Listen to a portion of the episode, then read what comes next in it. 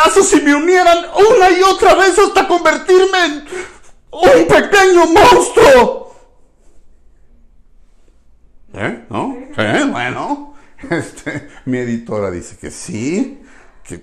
Ah, ¿Qué tal? Soy Sergio Zurita. Bienvenidos al tercer episodio de este canal de YouTube. Eh, lo que traté de hacer ahorita fue la voz de Rocket Raccoon. Yo hago la voz de Rocket Raccoon, o así, ¿eh? Ya no sé en qué términos estoy con Disney. Ahorita les cuento. Este, pero bueno, hice la voz de Rocket Raccoon para las películas Los Guardianes de la Galaxia 1, Los Guardianes de la Galaxia 2 y para este los Avengers la última de los Avengers. Este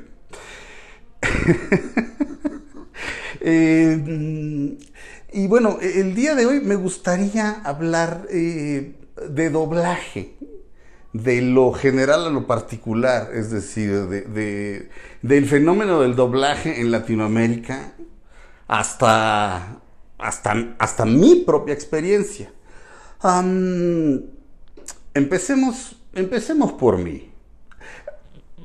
Todo mundo, eh, como actor, siempre tiene el sueño como de hacer doblaje.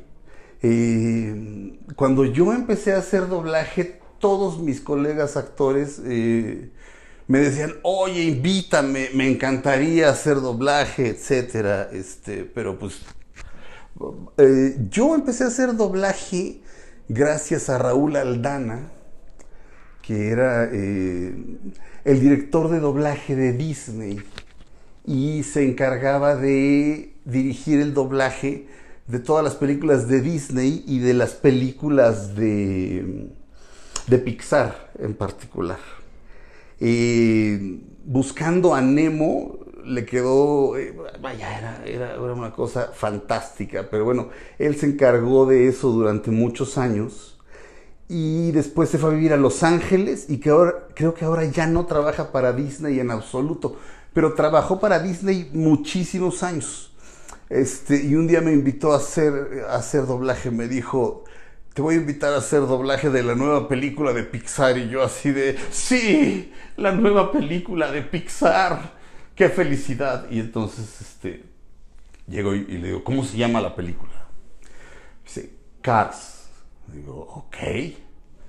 Y le digo, ¿qué, ¿cómo se llama el protagonista? Me dice, se llama el Rayo McQueen.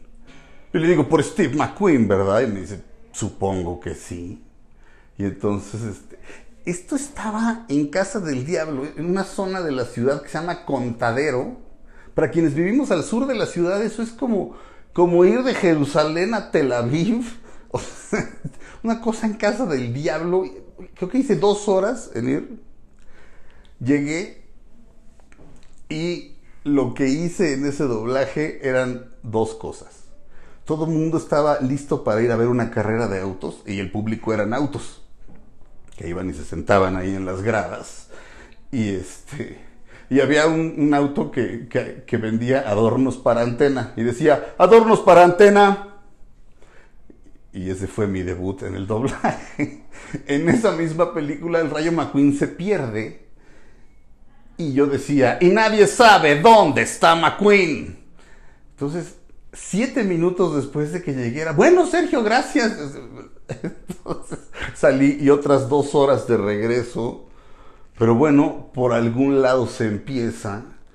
Y, por otro lado también tiene que ver como con cierta madurez como, como actor. Esto, esto no sé hace cuánto tiempo fue Cars, pero por favor no me digan porque me deprimo. Últimamente me ha estado pasando que, que de repente pasan una película en la televisión o quiero ver una película y digo, ¡wey! Esa película. Y de repente veo, ya han pasado 23 años. Y es así de. No, eso fue ayer. Estoy, creo, creo que estoy en crisis en ese sentido. Entonces no me digan hace cuánto fue Cars. Pero bueno, mi debut en el doblaje fue ese. Y luego había un par de gatos, un gato gordo y un gato flaco este, en una película llamada Bolt de Disney. Bolt era John Travolta. Este, y en español era Ernesto La Guardia. Eh, y el gato gordo era yo y René Franco era el gato flaco. Ok. Este, también eran tres, cuatro palabras. Este, nada. Luego me llamaron para audicionar en, en la película de Pixar Up.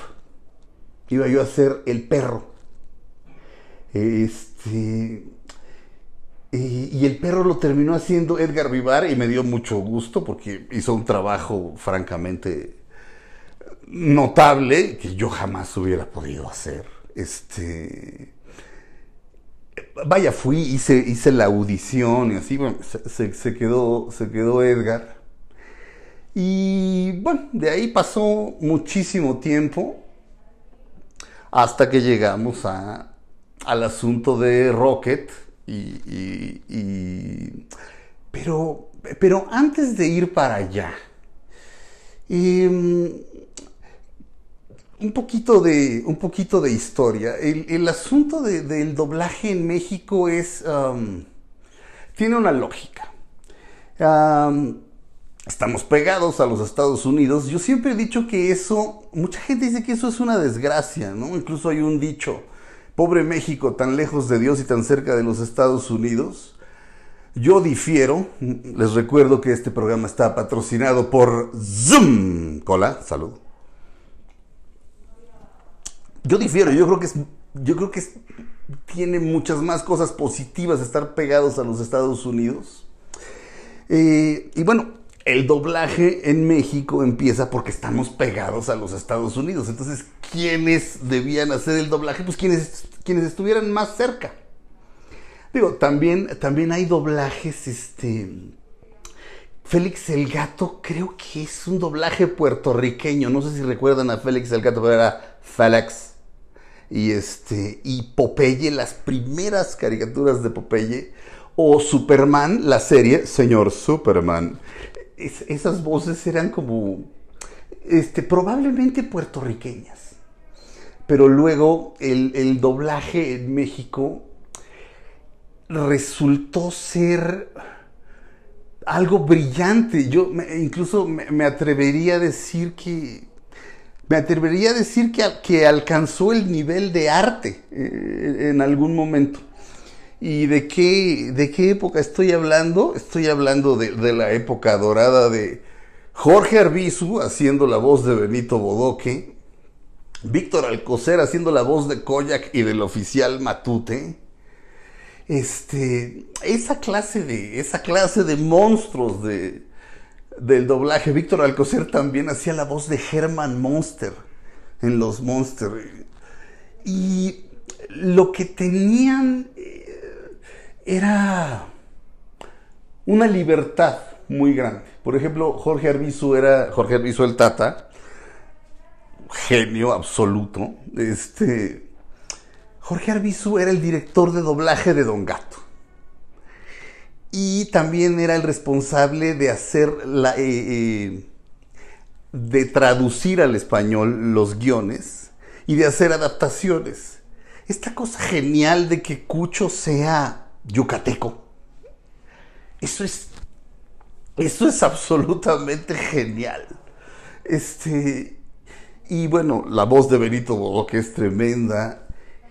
Y el hombre que hacía, el hombre que hacía a Don Gato, Julio Lucena, es verdaderamente un, un actor fuera de serie que curiosamente murió en 1985 después de una función de teatro dio la función de teatro, se acabó la función de, teatro, salió del escenario y se murió. Este, una cosa muy extraña, trágica. Em, pero bueno, estábamos, estábamos como en el asunto de, de esta época dorada del doblaje. ¿Y a qué se debía? Insisto, a la libertad. Es decir, no había como un control desde los Estados Unidos de estar revisando qué estaba haciendo la gente con el, con, el doblaje. Este, yo creo que jamás los gringos se enteraron de que Cucho era yucateco.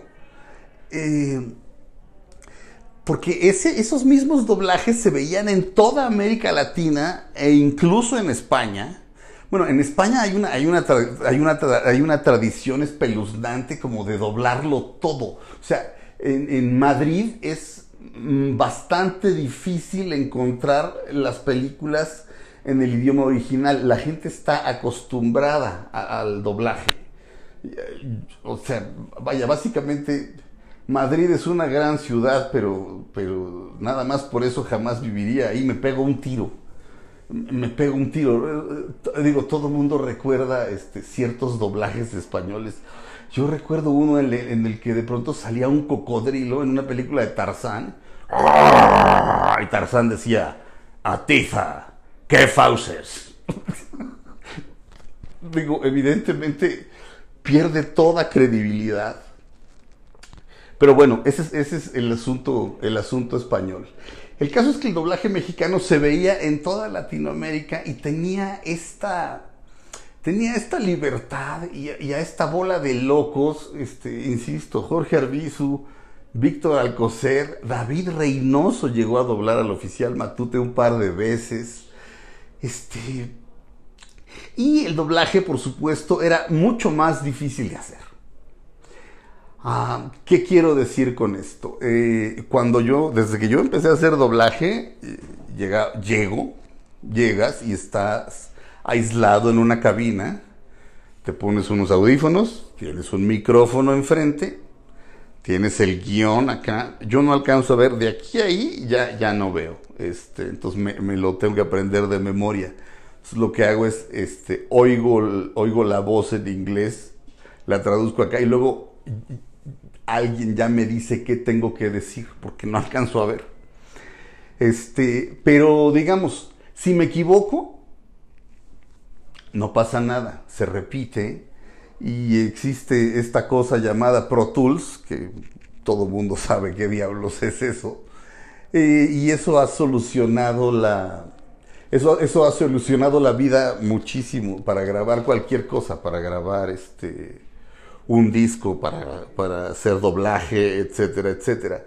Entonces, digamos, si, si mi voz no macha con, con la boca del personaje, la ingeniera, es que era una, siempre era una ingeniera, la ingeniera de sonido simplemente agarraba el pedacito de mi voz y hacía que machara con la boca del personaje.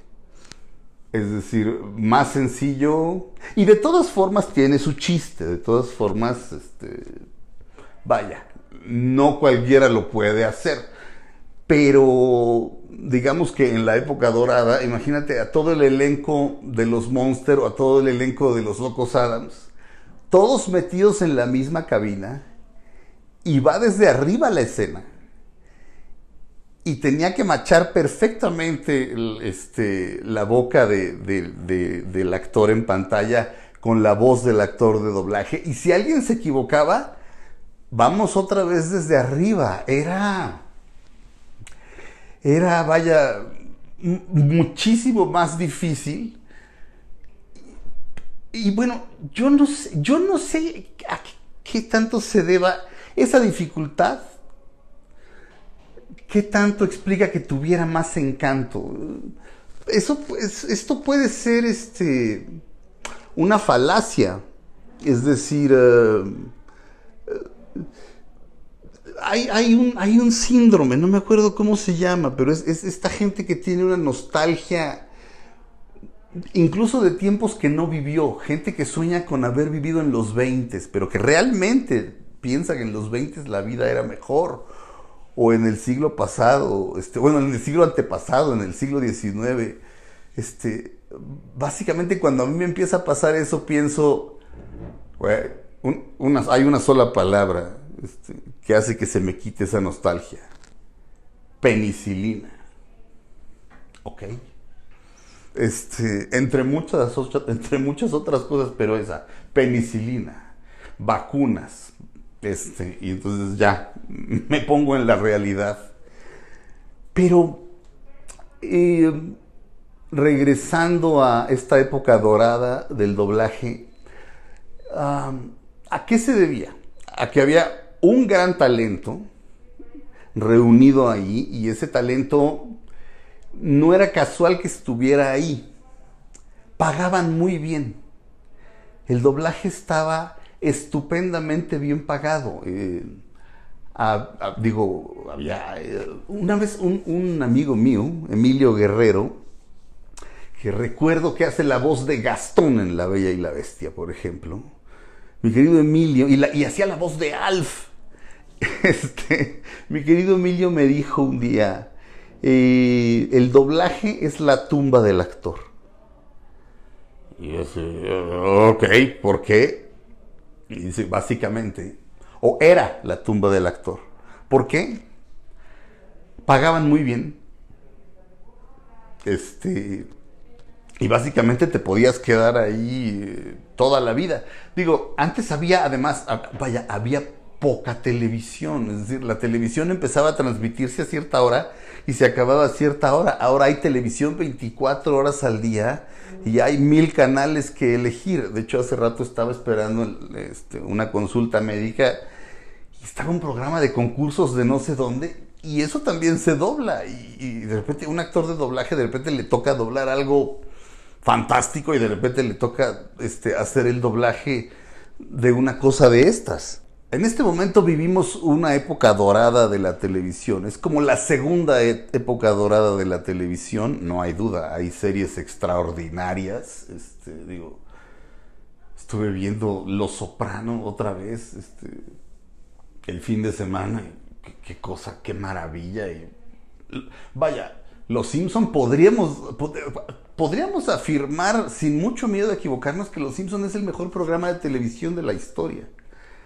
Por lo menos estaría entre los, entre en el top 5.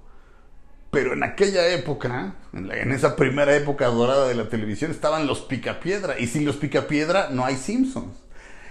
Ahí también estaba el gran Jorge Arbizu, el Tata, haciendo a Pedro Picapiedra.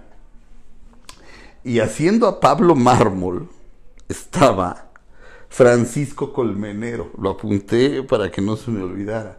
Francisco Colmenero tiene una voz que de inmediato te, lleva a la infancia porque es, es, narrador en muchas películas eh, de Disney.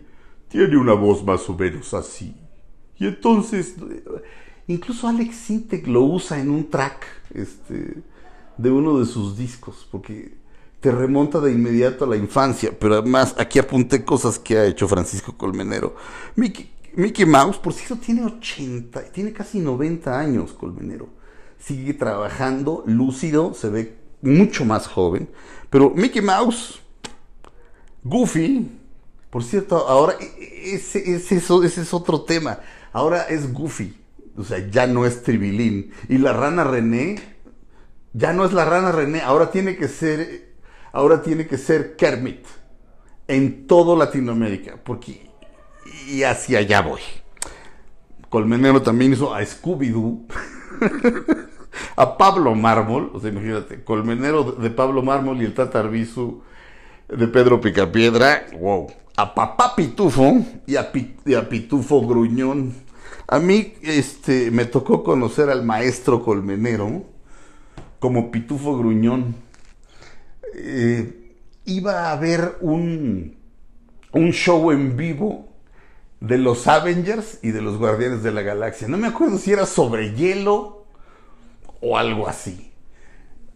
Pero yo estaba ensayando una obra de teatro y el teatro, el teatro es primero y le tuve que cambiar una cita de doblaje me odió muchísimo y esa fue mi primera experiencia hablando por teléfono con él.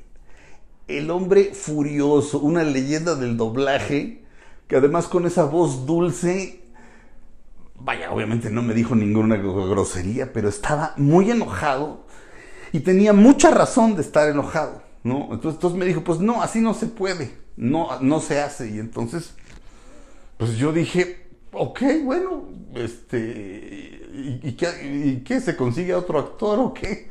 Y entonces se enojó todavía más. Porque me dijo, pues claro que no, tienes que ser tú. Pero yo no quería como decirle, ¿y qué? ¿Qué? Pues consigan otro actor, ¿me entiendes? Yo no quería decirle como te tengo agarrado de... Te tengo agarrado de los cojones, maestro, porque la voz soy yo. No, no era mi intención, era... Bueno, se consigue otro actor. ¿Qué procede, maestro? Ok, la regué como un imbécil, perdón. Y se enojó más. Este, afortunadamente ya cuando fui a grabar le pude decir, maestro, es un honor conocerlo, este, me da muchísima vergüenza, me disculpo 300 veces. Simplemente pues, como que sonrió un poquito y no dijo más, pero, pero bueno, me da mucha vergüenza este, que eso haya pasado. En fin, entonces, en aquella época dorada de la televisión, los programas estaban buenos ya de, nacimiento. O sea, Don Gato es una gran caricatura. Hay quien dice que Don Gato era una mala caricatura y que la hicieron, la, hizo buena el doblaje. No. No, Don Gato era una gran caricatura y Los Monsters era una gran serie y Los Locos Adams era otra gran serie. Este, y por eso este, son posibles los, los grandes doblajes. Pero de repente la tecnología comenzó a avanzar. ¿Y qué pasó cuando la tecnología comenzó a avanzar? Pues resulta que era igual de barato, o es igual de barato, mandar a hacer los doblajes a Argentina, a la punta del continente, que a México, porque los envías de manera electrónica, como mandar un email. Antes había que mandar cintas y que estas cintas no se echaran a perder, etcétera, etcétera. Pero ahora es así como de, ah, pues México, eh, te vamos a bajar los sueldos de los actores de doblaje. ¿No te gusta? Nos vamos a Argentina, nos vamos a Venezuela, nos vamos a donde sea. Y en ese momento, eh, un montón de actores de doblaje renunciaron porque estaban acostumbrados a, recibir muy buenos sueldos. Algunos renunciaron y, unos decidieron como, como, retomar sus carreras de actores eh, en televisión, en cine, en teatro. Uno de ellos, no me gustaría decir su nombre, no es que vaya yo a hablar mal de él, pero cuando empezó a hacer teatro, es bien chistoso, los actores de doblaje actúan como de la cabeza para arriba. Nada más. No se mueven. Este, pues no necesitan moverse, lo único que necesitan es la voz. Quien se está moviendo es eh, Don Gato, Homero Simpson. Y se nota, o sea, se nota que tienen, se nota que tienen este tipo de voz, o sea, como la voz de Colmenero, este, este tipo de voces que además reconoces, pero es bien chistoso, son como cabezas y como si el cuerpo no, no, se moviera. Este actor, que es un gran actor, ya después de, le tomó varios años, ya es un, es un, hombre ya grande, le tomó varios años como regresar a ser un actor que utilizaba su cuerpo. Eh, ¿Y qué pasó? De pronto empezaron a contratarse otro tipo de personas. Vaya, quien, eh, quien odie los doblajes actuales podría decir que yo soy el resultado o uno de los resultados de esos doblajes horribles. Quien los, quien los odie. Yo odio los doblajes actuales. No. No, este. Pero sí creo que a diferencia de, aquellos grandes doblajes, las traducciones son descafeinadas. Porque hay que hacer, eh, hay que tener un lenguaje que se entienda desde Tijuana hasta la Tierra del Fuego. Entonces tienes que decir ciertas palabras, no las puedes usar porque son regionalismos mexicanos. No me acuerdo qué cosa me corregían mucho, pero era como una cosa entre ahí y allí. Bueno, que además ahí y allí no es lo mismo, pero algo así como, como muy, así como de, ¿de veras me están corrigiendo eso? Y esto resulta como en, como en doblajes descafeinados. De repente, eh, grabando a Rocket, este, por ejemplo, había, había momentos en los que se podía, se prestaba como algún juego de palabras o como algo padre, pero, pero un tanto eh, local y no se podía, lo quitaban. Este, una vez este, Raúl Aldana sí logró en Monster Inc. al final, cuando Randall aparece, Randall, el, malo aparece por ahí, se oye, ya se metió un peje lagarto. Este, obviamente haciendo un chiste de López Obrador. Pero los pejelagartos existen, entonces pues no, no, no había tanta bronca. Pero de repente metíamos alguna cosita y me hablaban, vente a volverlo a grabar porque porque no lo aceptaron. O sea, revisan, por cierto, son argentinos quienes revisan, quienes, o sea, los, los, que hacemos el doblaje somos mexicanos, o hasta donde yo me quedé, pero quienes revisan que el doblaje esté bien hecho son argentinos. Este, muchas veces me tocaba a mí ir a hacer doblaje y estaban ahí, estaba ahí un argentino. Esto no tiene, no hay ningún odio en mi corazón hacia los argentinos, ¿ok? Porque no estoy tratando de insinuar nada. Así era. Este. Y bueno, regresando a mí, de pronto me mandaron llamar, me mandó a llamar un tipo llamado Ricardo Tejedo. Ricardo Tejedo, entre otras voces, hace a Jack Sparrow. Este, en este momento es, es de la que me acuerdo. Y Tejedo resultó ser un director excepcional con el que hice clic inmediatamente. Entonces me dijo, mira, vas a audicionar, esto se llama Los Guardianes de la Galaxia, este, queremos que hagas la voz de ese mapache. Y entonces lo que yo tenía que decir estaba con Groot y, este, y lo que yo tenía que decir era, no bebas agua de la fuente, es asqueroso. Este, y ya. Y me dicen, ok, te llamamos como dos días después es, el papel es tuyo. Y de repente fue, así de, wow. Pero de repente empezaba a, hacer el personaje y me di cuenta que era un personaje excepcional. Eh, eh, en esencia esta ira, digo, no es que sea yo un personaje iracundo, digo, no es que yo sea una, una persona iracunda, pero me gustaría, a veces me gustaría ser como él y estar mentando madres de todo, todo el tiempo. Era, es como una liberación. Este, pero lo que me sorprende mucho fue el ojo de Tejedo. O sea, o sea, véanme a mí. Este Rocket está un poco cabezón, pero que yo, es decir, por, por el asunto físico no fue. Fue un asunto como de oído, muy inteligente. Ah, o sea, obviamente el, éxito del personaje es que el personaje está bien hecho. Este. ¿Cómo se llama el baboso que lo traduce? Que, que hace la voz en inglés. Cooper, pero Cooper qué? Este. Sheldon Cooper. Bradley Cooper. Bradley Cooper es un baboso. Seamos honestos.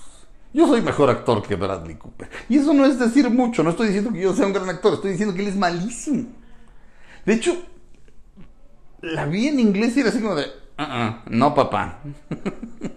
Pero desde antes me pareció un actor malísimo. Este... Pero bueno, odios aparte. Insisto, el oído de, el oído de Tejedo eh, era, era muy sorprendente. Fue un placer grabar, grabar esa primera película. Fue un absoluto placer. Este. Y después, fíjate, de ese, de ese personaje, vaya, este. Rocket es. ¡ah! De repente me dice, hay una película que se llama Zootopia. Y hay un perezoso. Yo dije, pues, ¿qué es un perezoso? Yo no sabía que era un perezoso. Me dice, pues, es un perezoso. digo, o sea, es un tipo este, se la pasa. No, no, güey, hay un animal que se llama perezoso. Y googleé a los perezosos, me dan terror. Parecen como de otro planeta esas madres. Así Pero bueno, fui y salió este muchacho. Este, este muchacho. A la otra cámara, flash. Y Tejedo me dice, eh, este, este personaje, este, lo doblé cuando las ilustraciones todavía eran dibujos. O sea, eran como, no estaba así, o sea, la camisa, vaya, era un dibujo a tinta. La camisa, este, no, no sabíamos de qué color iba a ser, la corbata, era apenas como, pero la esencia del personaje ya estaba ahí. Y el asunto de la, de la lentitud del perezoso, ya, estás robando mucha cámara. Este, el asunto de la, de la lentitud del perezoso, yo no sé cómo hizo Tejedo para darse cuenta de que yo podía hacer eso. Quiero aclarar que en mi vida he fumado marihuana cinco veces. Nunca me ha gustado. La última vez fue hace 20 minutos. No, no, no es cierto. La última vez fue en la prepa, una cosa así. Pero la esencia como del personaje es como un personaje pacheco. O sea, es como... Uh, no, este... y lo iba haciendo... Ese nos lo echamos en un día. Este, simplemente era cosa como de...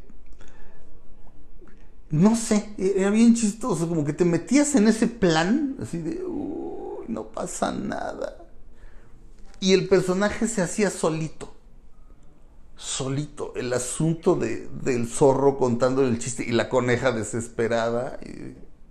El chiste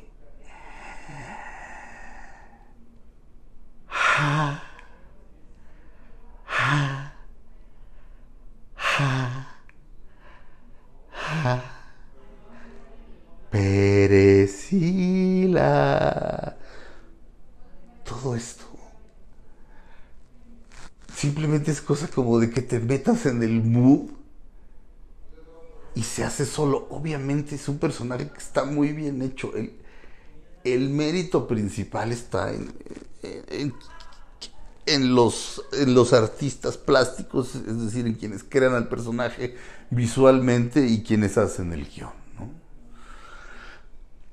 Pero es un personaje absolutamente disfrutable, es como como placentero, así que tal cual, placer viene de placenta, así es como estar flotando en el líquido amniótico antes de nacer, este,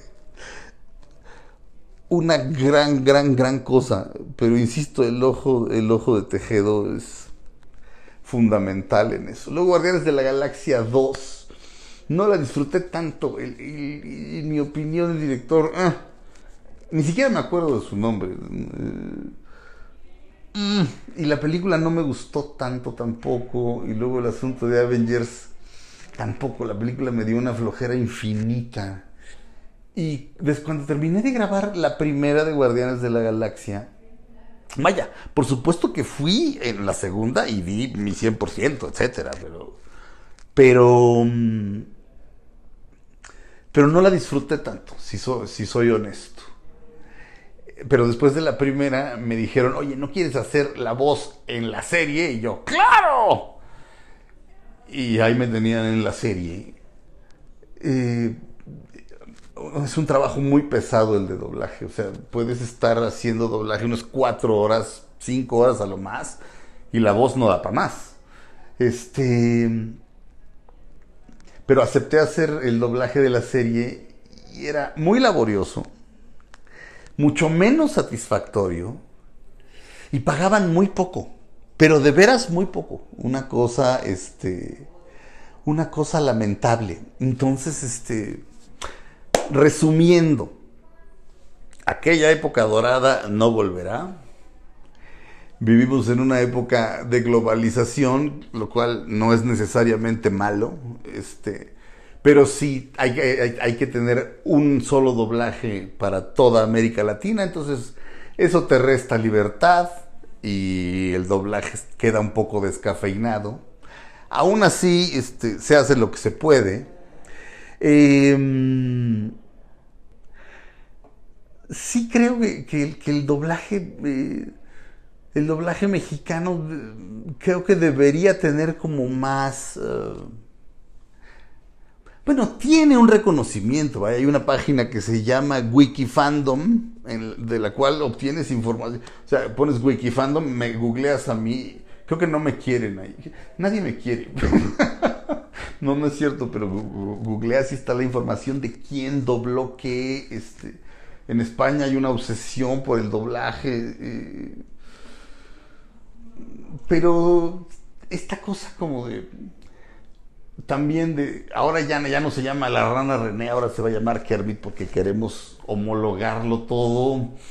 Eso me da un poquito de flojera. Sin embargo, eh, y, bueno, por último, eh, cuando fui a grabar la última de Avengers, el director de doblaje nos dijo que se moría un personaje importante. Eh, y punto. Y yo tenía un programa de radio. Y llegué después de haber hecho el doblaje. Y dije, ah, hice el doblaje, padrísimo, no sé qué. Este... Por cierto, un personaje importante se muere. Las redes sociales me destruyeron, me hicieron pedazos. ¿Cómo me atrevía yo a spoilearles? eso, era una cosa sagrada. Y era yo así, güey, nada más dije eso. Este, por cierto, el director de doblaje de esa película, este, nos dijo que se moría un personaje y no nos dijo, pero sí, nos dijo cuál, pero nos mintió. Y todo el mundo asumía que yo estaba diciendo que Iron Man se, iba a morir. A mí, no me habían, a mí me habían dicho que se iba a morir otro personaje. Pero bueno, fui a, de fui a grabar este, un par de, cosas que había que corregir un día y me mandan llamar a la oficina. y estaban dos personas de Disney así. Amabilidad Disney. Nos encanta tu trabajo. Somos, bueno, fans de tu Rocket, ¿me entiendes? No sabes a mi hijo cómo le encanta cómo haces a Rocket y nos gustaría que estuvieras con nosotros durante todo el tiempo que tú te sientas a gusto. Nada más que en tu, en tu programa dijiste esto y este y queremos que lo borres. Y es así como de, güey, ya lo dije, ok, el programa. Bueno, me pidieron que fuera y borrara eso del programa. Los programas quedaban almacenados, por supuesto, en la página web de la estación.